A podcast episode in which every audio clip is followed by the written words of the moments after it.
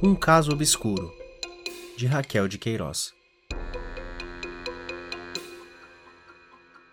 Não quero fazer campanha contra quem acredita em espíritos, quem tem visões ou ouve avisos.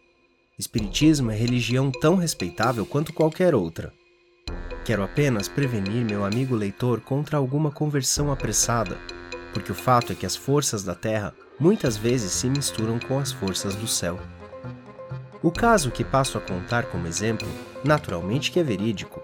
Se fosse a cronista inventar um conto, teria que apurar muito mais o enredo e os personagens, dar-lhes veracidade e complexidade. E aliás, como ficção, ele nem teria importância nem sentido. O seu valor único é a autenticidade. Certa professora de grupo, minha conhecida, tem uma empregada, senhora cinquentona, de cara séria e jeito discreto, natural de Suruí, no estado do Rio, de onde veio há poucos meses. E lá em Suruí, deixou a mãe cega e enferma, da qual não tinha notícias desde que viera para a cidade. Analfabeta, ela não escrevia nem recebia cartas. Essa gente da roça não acredita muito em correspondência, senão para notícias capitais. Mas um belo dia acordou a empregada, que se chama Joana, chorando abaladíssima, queixando-se de estranhas visões.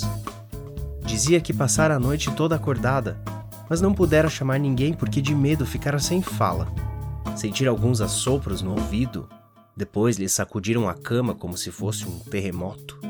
Por fim vira a mãe, a velhinha cega estirada num caixão, metida numa mortalha preta. Toda a manhã, a mulher chorou e lamentou-se. A patroa, penalizada, ofereceu-se para mandar um telegrama pedindo notícias. Joana, porém, tinha medo de telegramas. E mais medo tem minha mãe. Chegando o telegrama lá, se ela ainda estiver viva, morre só do susto. Estavam nisso as coisas, quando ao meio-dia aparece na casa da professora um filho homem de Joana, que também reside na cidade. Trazia na mão um envelope fechado, sem carimbo nem selo. Era uma carta vinda em mão própria da sua terra, explicou o moço. E como ele também não sabia ler, pediram à patroa que abrisse e lesse a missiva. Aliás, curta e comovente.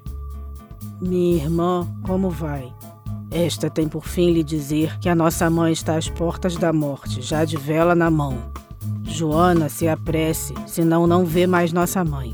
Adeus do seu irmão, Basílio. Chegando assim aquela carta, após a série de visões noturnas, era impressionante. E a própria patroa abrira, excluindo-se assim a possibilidade de conhecimento prévio do conteúdo. Era uma dessas bofetadas que o mundo dos invisíveis atira nos pobres humanos, deixando-os cheios de susto e dúvida. Com seus próprios ouvidos, escutara a patroa pela manhã a história do assopro, das sacudidelas na cama, da figura mortalhada no caixão. Com suas próprias mãos, recebera a carta, com seus olhos lera o endereço tremido e oblíquo, e depois a lacônica manova. Naturalmente deu imediata licença a Joana para a viagem. Grande falta lhe faria em casa, mas quem pode pensar em impedir um filho de despedir-se da mãe à hora da morte? E deu-lhe mais dinheiro. Deu-lhe um vestido preto quase novo, consultou o horário dos trens, forneceu provisões para a viagem. Não era só a caridade de burguesa progressista que a animava, mas principalmente o interesse profano por uma criatura feita instrumento das forças do incognoscível. E Joana partiu. A patroa ficou contando a história aos conhecidos. Contou por boca e por telefone. Chegou a contar por carta. Não a repetiu às crianças do grupo só por medo de assustá-las com essas coisas misteriosas que ficam entre o céu e a terra. O caso era tão simples, líquido, resumia-se apenas a fatos dos quais ela própria era testemunha. E fazia cálculos, a carta deve ter partido de Suruí na antivéspera, de modo que a velha bem podia estar mesmo morrendo na hora das visões noturnas de Joana. Ficou a esperar impaciente a volta da viajante. Sim, porque Joana pediu que o seu lugar fosse conservado, que consumado tudo, voltaria. Nem espero a semana de nojo, patroa. Venho logo depois do enterro. E falando em enterro, rompeu em pranto. Passados oito dias, chegou Joana mas ainda com a saia estampadinha de encarnado com a qual partira, em vez do vestido de seda preta que lhe dera a patroa prevendo luto. Bem, a velha continuava viva. Contou que a mãe estivera de fato muito ruim, vai não vai, mas de repente melhorara.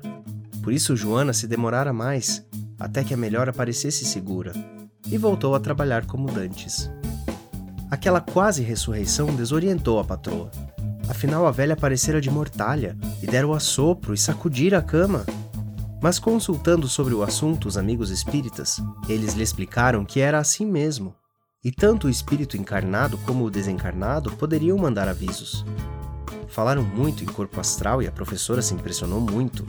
Nesse estado ficou meio abalada, meio crente, até que um dia sucedeu uma dessas incríveis, dessas raras coincidências que só acontecem na vida real e nos romances de fancaria. Recebeu a visita de uma amiga de propósito a lhe narrar tal coincidência inaudita. Imagine-se que o filho de Joana, por acaso, fora trabalhar em sua casa, consertando-lhe o jardim. Lá estava fazendo uma quinzena, quando inexplicavelmente desapareceu. Por uma semana. Passados oito dias, voltou e alegou motivo de moléstia para a ausência.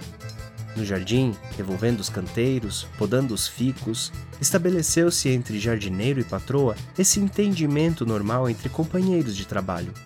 Ela explicava como queria o serviço.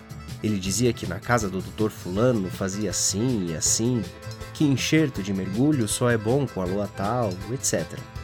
Afinal, ela lhe perguntou que doença fora a sua dias antes. O rapaz, que enterrava umas batatas de dália, ficou encabulado. Depois teve assim como um assomo de consciência e explicou: Patroa, falar a verdade é preciso. Não estive doente, não, mas o caso é que minha mãe meteu na ideia ir em casa, com vontade de assistir a umas ladainhas que rezam lá no mês de agosto. Como estava no emprego bom, teve medo que a dona da casa se zangasse com uma viagem assim à toa e não guardasse lugar para ela de volta.